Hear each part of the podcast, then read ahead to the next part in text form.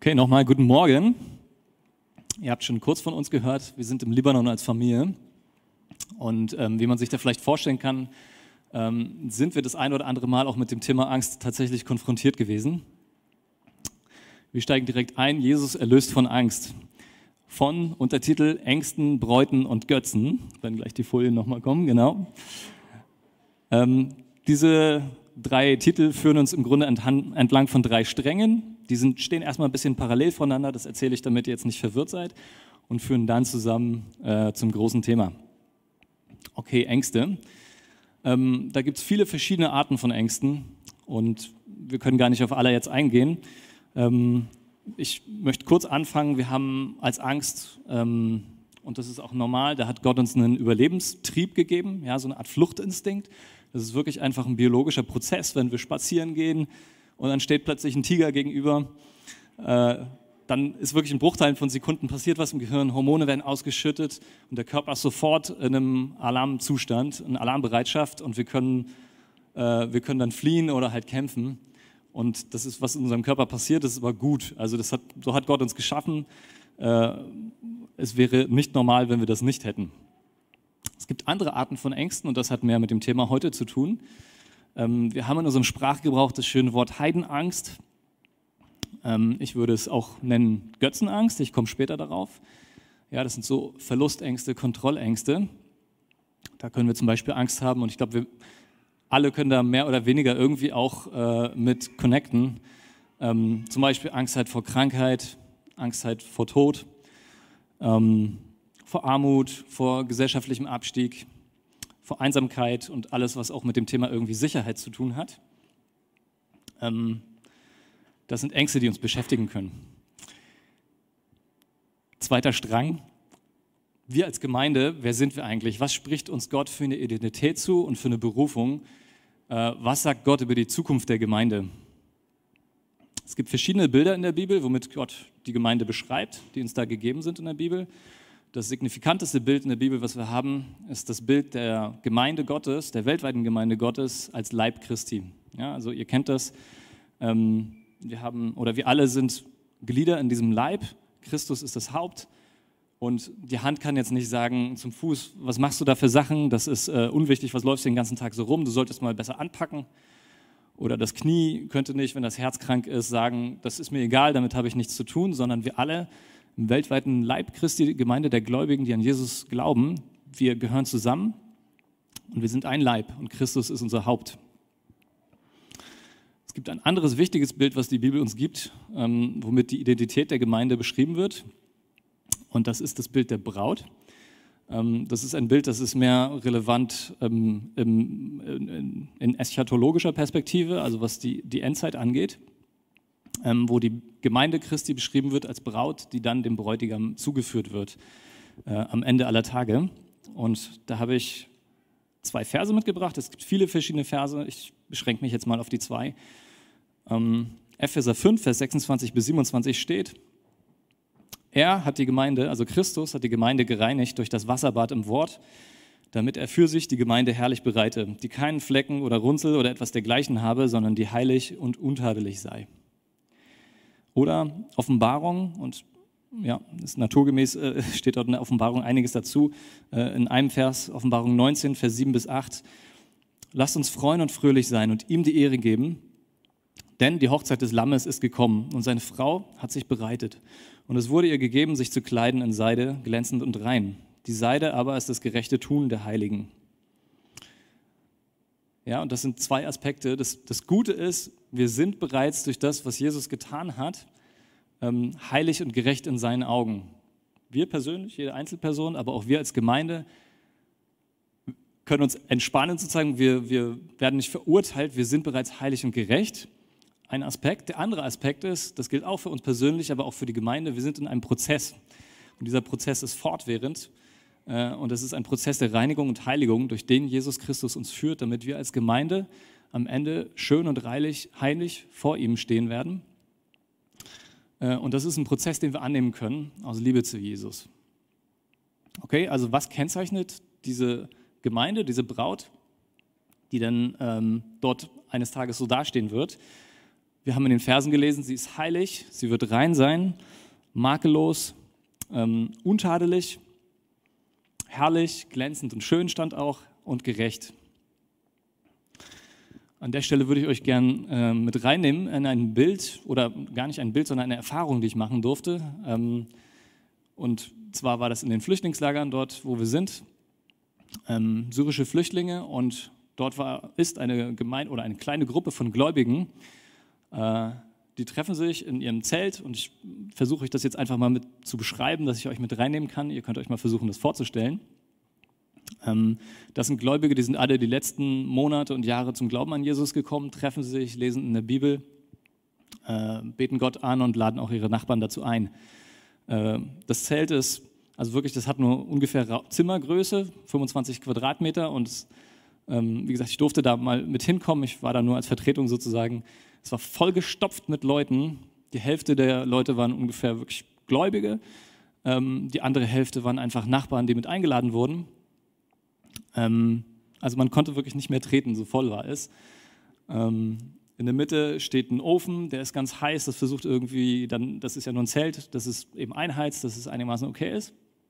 Außenrum ums Zelt, äh, unten die ersten 30 Zentimeter sind Maschendraht, damit die Ratten nicht reinkommen.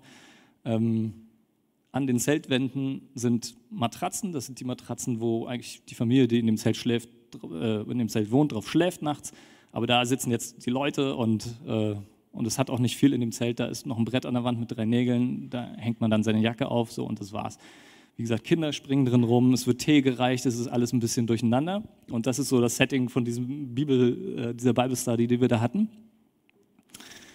Äh, und die Leute waren voll dabei. Und es war so, dass wir stellen dann so Fragen im Laufe von, von, dieser, von dem Bibellesen. Und die Leute äh, können es fast gar nicht erwarten zu antworten. Äh, und unterbrechen sich gegenseitig und ähm, antworten sofort, also gar keine irgendwie höfliche Zurückhaltung oder Schüchternheit. Ähm, und es ist sogar so, dass wir darauf hinleiten, in diesen äh, Bible Sessions, die wir da haben, dass wir dann ab einem gewissen Punkt den Kreuzestod von Jesus einführen, warum das Gottes Heilsplan für die Welt ist, damit es für sie Sinn macht auf ihrer kulturellen Grundlage. Soweit waren wir an dem Abend noch weit nicht, noch lange nicht. Und trotzdem war es so, dass bei dem Gebet am Ende diejenigen, die schon gläubig waren, die konnten es nicht mehr aushalten. Die haben gebetet, Jesus, danke, dass du für unsere Sünden am Kreuz gestorben bist und wir erlöst sind. Und, und wir haben gedacht, nein, so weit sind wir noch gar nicht, da wollen wir erst noch hinkommen. Aber sie waren einfach so begeistert. Und ich empfinde es als totales Privileg, was ich dort gesehen habe. Ähm, diese kleine Gruppe von Gläubigen, ähm, die ja auch irgendwie auf eine Art und Weise Gemeinde ist. Und welche Schönheit ich da gesehen habe. Ich fühle mich bis jetzt noch privilegiert, es einfach gesehen zu haben, dass obwohl dieser katastrophalsten Umstände und auch bei dieser Gruppe von Gläubigen ist wirklich nicht alles okay, ich will das gar nicht verbrämen, die sind auch noch unterwegs mit Jesus, ähm, da wird sich auch noch vieles verändern und trotzdem habe ich im, der Kern von dem, was ich dort gesehen habe, das war so eine Schönheit, wo ich glaube, dass das etwas ist, was Jesus sieht und sich daran freut und dass dann echte Schönheit war, obwohl nach äußeren Gesichtspunkten da nichts schön ist. Ja, warum rede ich überhaupt über dieses Bild der Braut, ähm, der Gemeinde als Braut Christi? Weil es einen Zusammenhang gibt zwischen der Reinheit und Heiligkeit auf der einen Seite und dem anderen Thema ähm, Ängsten und Götzen äh, auf der anderen Seite. Was sind eigentlich Götzen? Ähm, wir alle kennen das irgendwie aus Geschichtsbüchern oder aus irgendwelchen Dokumentationen, die ihr vielleicht manchmal schaut. Ja, es gab die römische Götterwelt und die Griechen oder auch aus der Bibel ähm, den Baal. Dort im Nahen Osten hatten sie auch alle möglichen Götzen. Ähm, und selbst wir hier in unserer Region, die Kelten, die Germanen und Slawen, alle hatten sie irgendwo ihre Götterwelt. Und was sie aber verbunden hat, was dem gemein ist, in der Regel war es so, du gehst hin, man opfert was man hat irgendwie Angst vor dem Schicksal oder vor irgendeiner Art von Unheil. Man geht zu diesen Götzen, man opfert denen was und man erhofft sich dann, wie in so einer Art Deal, äh, dass diese Götter dann das tun, was man möchte, ja, diese Sachen. Also zum Beispiel irgendwelche Wettergötter, ähm, geht man hin und man opfert dann für eine gute Ernte und dann bekommt man das dann hoffentlich. Äh, oder das war zumindest die Hoffnung.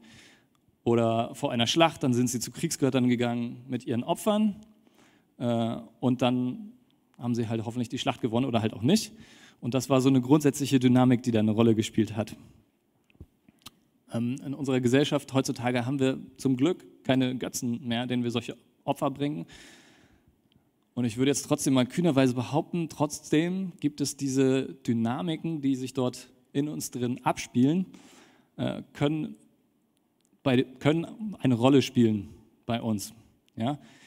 Ähm, das mag dann eben nicht jetzt die Schlacht sein oder, oder dass man wirklich zu irgendwelchen Götzen hingeht.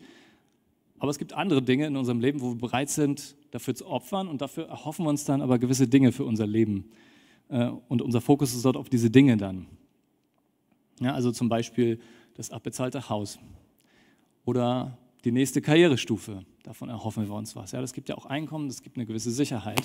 Damit kommt ein gesellschaftlicher Status. Oder Gesundheit. Und es gibt viele Dinge, wo wir bereit sind, hey, dafür bringen wir wirklich Opfer und wir erhoffen uns davon was. Und unser Fokus liegt dann auf diesen Dingen. Und jetzt versteht mich nicht falsch, diese ganzen Dinge, das sind alles gute Dinge. Ja, also ein Haus sein eigen nennen zu dürfen, äh, einen guten Beruf zu haben, der die Familie versorgt ähm, oder auch bei guter Gesundheit zu sein, das ist ein Segen von Gott. Das sind gute Dinge. Ja, ich wünsche mir das für mein Leben.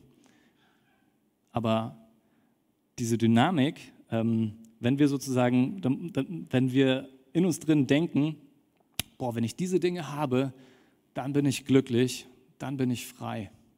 Oder auch die Möglichkeit des Verlustes dieser Dinge tief in uns drin äh, so eine Angst auslöst, wirklich im Grunde unseres Herzens. Und wir das Gefühl haben, irgendwie ich, und es, es, es kontrolliert mich fast, ich, ich muss da irgendwie was unternehmen dann kann es sein, dass du dort in deinem Leben einen Götzen hast und dieser Götze übt Kontrolle auf dich aus. Oder vielleicht etwas äh, positiver formuliert, wenn du diese Art von Ängste empfindest, dann hat es, und du das wahrnimmst, dann hat es die Chance, dir zu zeigen, wo Götzen in deinem Leben noch sind. Unsere Berufung und Identität als Gemeinde Gottes ist es, all unser Hoffen, unser Bangen unser Leid, unsere Zuversicht, all das auf Jesus Christus zu fokussieren. Er ist unser Herr und es von ihm abhängig zu machen und von nichts und niemand anderem. Ähm, und, und jetzt kommt vielleicht nochmal die Brücke. Jesus Christus bereitet seine weltweite Gemeinde darauf vor, dass sie eines Tages mit ihm zusammengeführt wird. Und es bedeutet zum einen, ja, wir sind heilig und gerecht, wir können uns daran erinnern, das ist gut und wir können dankbar sein. Und trotzdem leitet er die Gemeinde durch diesen Prozess der Reinigung und Heiligung. Das ist etwas, was er tun möchte, ähm, uns schöner zu machen als Braut. Und das heißt auch, dass da, wo diese Ängste in unserem Leben aufkommen, dass wir das zulassen können, äh, dass wir das prüfen können für Gott und dann ihnen ihren Platz zuweisen. Und das ist Art, die Art von Umgang, ähm, die die ich heute empfehlen möchte. Ähm, wenn wir auf Jesus schauen, zum Beispiel, Gott verurteilt uns nicht, wenn wir Ängste haben. Das ist ganz normal. Wir leben in einer, in einer Welt, ähm, in der Sünde Realität ist und diese Welt ist gebrochen.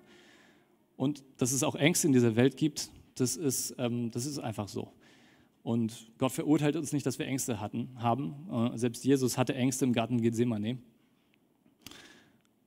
Aber er hat sich nicht kontrollieren lassen er hat nicht reagiert darauf, was die Angst ihm, wie, was sie ihm sagen wollte. Oder äh, Jesus hat gebetet, nimm diesen Kelch von mir, aber Vater im Himmel, dein Wille geschehe. Und er hat es Gott untergeordnet. Und das ist wie so, ähm, ja, im Grunde das, das, Praktische, was wir tun können. Da kann jedes Mal bei uns ein Lämpchen angehen. Wenn wir spüren tief drin in unserem Herzen, boah, da ist eine Angst. Ähm, und, und das ist oft etwas Diffuses, gar nicht, wo man bewusst drüber nachdenkt, aber dann reagiert man darauf und man will irgendwie dementsprechend handeln. Aber Schritt, der Schritt wäre jetzt, das wahrzunehmen und solche Ängste wirklich auch zu sagen, okay, ich habe Angst, das zuzulassen und dann diese Angst aber ihren Platz zuzuweisen, ähm, nämlich nicht über uns, dass sie über uns bestimmt und kontrolliert, sondern unter unseren Füßen. Die gute Nachricht, wie bereits gesagt, Jesus hat alles getan, und er möchte uns da hineinleiten. Er liebt uns und er hat diesen guten Plan für unser Leben. Ja, und die Bibel, das habt ihr vielleicht auch schon mal gehört, fast egal, wo man sie aufschlägt, hat sie irgendwelche Art von Zusprüchen, äh, zum Thema Angst. Es gibt 365 Mal in der Bibel äh, die Aufforderung, den Zuspruch, ey, habt keine Angst, fürchtet euch nicht. Ja, und das hat seinen Grund. Ähm, ich nehme auch nur mal zwei Verse wieder raus. Im 5. Mose 31, Vers 8 zum Beispiel steht, der Herr aber ist es, der selbst vor dir hergeht. Er wird mit dir sein und er wird dich nicht aufgeben, noch dich verlassen. Fürchte dich nicht und erschrick nicht. Wie gesagt, eine Unzahl von Versen, nur noch mal äh, einen weiteren dazu. Im 1. Petrus 5, Vers 7 steht, alle eure Sorge werft auf ihn, denn er sorgt für euch. Ja, vielleicht ein eigenes Beispiel. Ähm, ich war, als ich so ungefähr in eurem Alter war, also Teenager oder junger Erwachsener, so in dem Alter äh, konnte ich nicht vor Leuten stehen und reden. Also es war wirklich fast physisch unmöglich. Jedes Mal, wenn ich einen Vortrag in der Schule halten musste oder ein Gedicht aufsagen, äh, dann wurde mir wirklich, mir wurde schwarz vor Augen, ich hatte ein Sausen in den Ohren, ich musste mich hinsetzen oder irgendwie die Sache abbrechen. Und ich war so aufgeregt. Ähm, und das war da irgendwie eine Art von Angst. Und ich kann auch gar nicht sagen, was da jetzt genau eine Rolle gespielt hat. Ähm, aber die Chance besteht, dass solche Ängste besiegt werden. Und äh, letztendlich musste ich dann ein paar Mal vielleicht auch die Chance ergreifen und da wirklich durchgehen. Aber Dinge können sich ändern. Jesus erlöst von Angst und er befreit. Also was heißt das eigentlich konkret in unserem Leben? Heißt das, dass wir nie wieder mit irgendwelchen Ängsten zu tun haben werden und das nie wieder empfinden werden äh, und da komplett losgelöst und isoliert von sind? Ich will nicht ausschließen, dass Gott das bei manchen Menschen vielleicht auch machen kann oder möchte, aber ich sage in der Regel nein, sondern in der Regel ist es, dass diese Ängste immer wieder auf uns kommen oder irgendwie äh, zu uns kommen, wir damit auseinandergesetzt sind und wir dann äh, genau das machen müssen, im Grunde das wahrnehmen und sagen, okay, aber ich lasse mich dadurch nicht kontrollieren, ich vertraue Gott, ich bringe es zu Gott. Und insofern können wir sagen zum Titel Jesus erlöst durch Angst, aber manchmal, indem wir durch diese Angst hindurch müssen.